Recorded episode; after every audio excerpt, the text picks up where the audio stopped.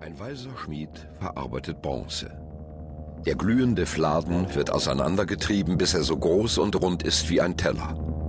Und auf dieser schwarzbraun gebrannten Finsternis verteilt der Künstler sehr akkurat 32 funkelnde Punkte aus Gold. Es sind die Sterne am Nachthimmel. Das Siebengestirn ist deutlich zu erkennen. Aber warum gibt es den Mond zweimal? Einmal als schmale Sichel und einmal als Vollmond.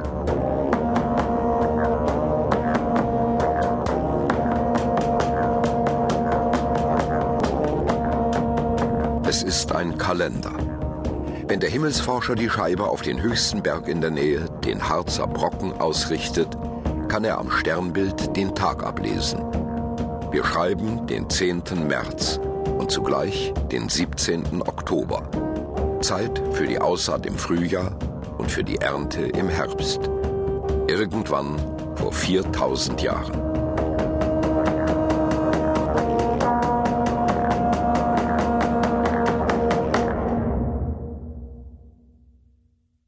Schon in der Bronzezeit erforschten die Menschen das nächtliche Firmament. Die Himmelsscheibe von Nebra in Sachsen-Anhalt ist das älteste Bild des Kosmos, das bislang weltweit gefunden wurde. In Europa dürfte ein regelrechter Sternenkult geherrscht haben.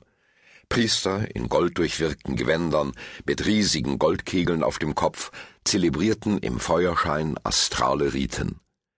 Lassen sich die Ornamente auf den Goldkappen wie ein Code lesen?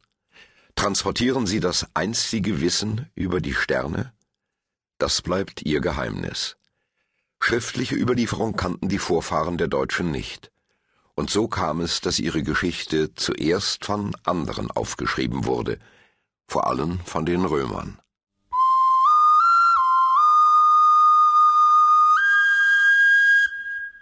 Die Völker Germaniens sind eigenständig und nur ihnen selbst ähnlich. Daher sehen sie auch alle gleich aus. Die Augen trotzig und blau, die Haare rötlich, die Körper groß, stark und sehr tauglich für den Kampf. Arbeit und Mühe ertragen sie dagegen nicht mit derselben Geduld, und am wenigsten halten sie Durst und Hitze aus. Bedingt durch das Klima und den feuchten Boden haben sie sich an Kälte und Hunger gewöhnt.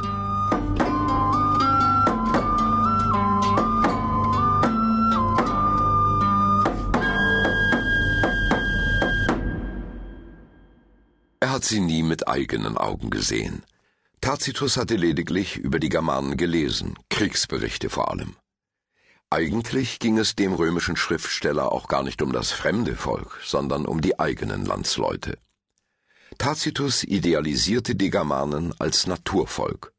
Im Gegensatz zu den verwöhnten Römern hielten sich die Barbaren des Nordens an einfache Tugenden. Todesmutig stürzten sie sich in die Schlacht, treu ihrem Fürsten, treu sogar ihren Ehefrauen. Tacitus Germanen lebten einfach, ehrlich war ihr Charakter. Erstaunlich.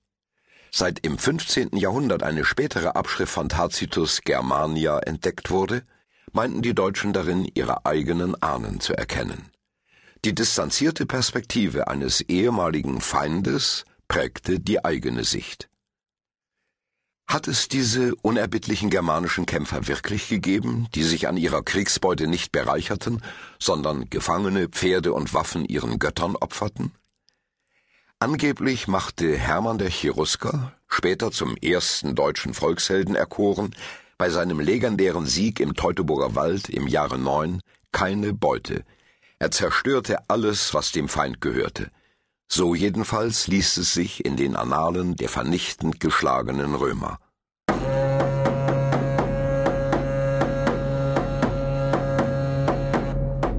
Mitten auf dem Feld lagen bleichende Knochen, zerstreut oder haufenweise. Daneben zerbrochene Waffen, Skelette von Pferden und am Baumstämme geheftete Schädel.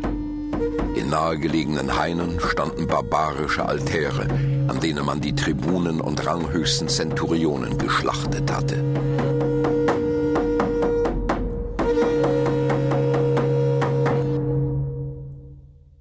Germanische Opferstätten hat es tatsächlich gegeben.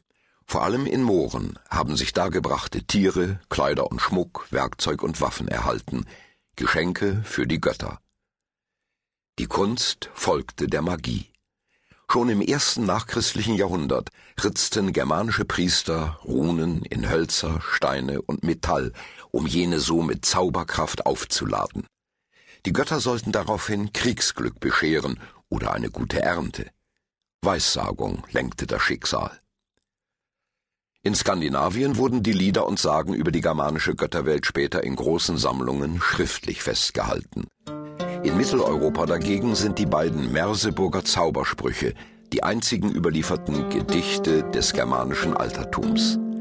Im zweiten heilt Wodan, der oberste Gott, ein lahmendes Pferd.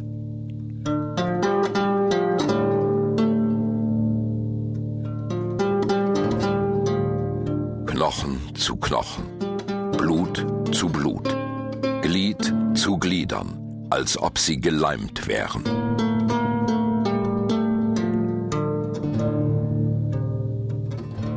Så se benrenki, så se blodrenki, så se lidirenki. Ben si bena, blod si bloda, lid si geliden, så se gelimida sin.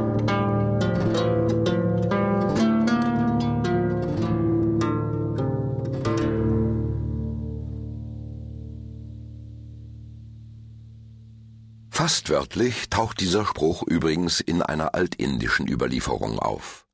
Es ist also eher unwahrscheinlich, dass die Germanen durch andere Völker kaum beeinflusst waren. Forscher vermuten heute, dass es in Vorzeiten eine gemeinsame indogermanische Ursprache gegeben hat. Während der Völkerwanderung seit dem vierten nachchristlichen Jahrhundert durchquerten die germanischen Stämme ganz Europa und erkämpften sich eine neue Heimat. Historische Ereignisse wurden weitererzählt und je nach Gusto ausgeschmückt. Dichter und Sänger priesen ihre Stammesfürsten, verherrlichten ihre Helden und beklagten ihre Toten.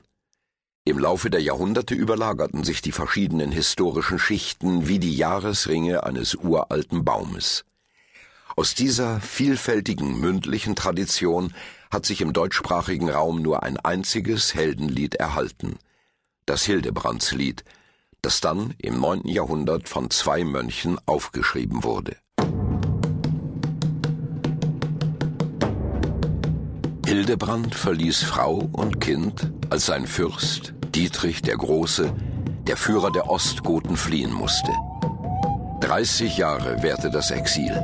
Nun will Dietrich sein Reich zurückerobern. Da trifft Hildebrand im Kampf auf seinen Sohn. Er gibt sich zu erkennen und bietet Geschenke an. Doch der Sohn weist ihn ab. Mein Vater ist tot. Deine Gabe ist nur eine Kriegslist. Verzweifelt ruft der Vater den Himmel an. Wehe, waltender Gott, ein schlimmes Schicksal nimmt seinen Lauf. Soll ich meinen Sohn töten oder durch ihn den Tod erleiden?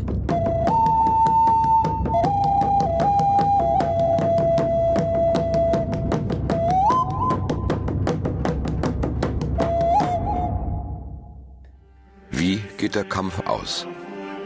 Wir wissen es nicht. Die mittelalterliche Handschrift bricht ab. Die Seite ist voll. Die Schreiber haben keinen Platz mehr. Für die christlichen Mönche, damals die uneingeschränkten Herrscher über die Schrift, sind die alten germanischen Helden kaum mehr als seltsame Randfiguren.